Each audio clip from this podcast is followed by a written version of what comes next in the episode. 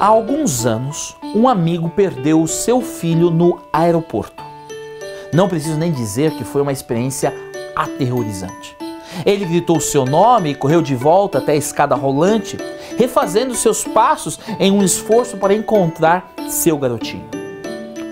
Os minutos de separação pareciam horas, até que de repente, felizmente, seu filho emergiu da multidão e correu para os braços de seu pai.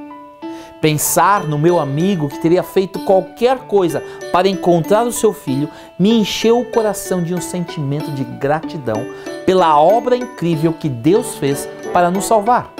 Ele enviou seu filho para nascer em Belém.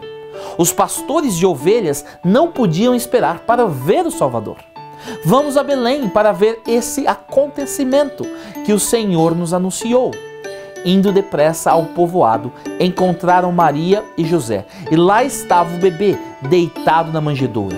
Depois de o verem, os pastores contaram a todos o que o anjo tinha dito a respeito da criança. O Natal é um lembrete de que Deus correu atrás de nós e é a hora de seguirmos em direção a Ele.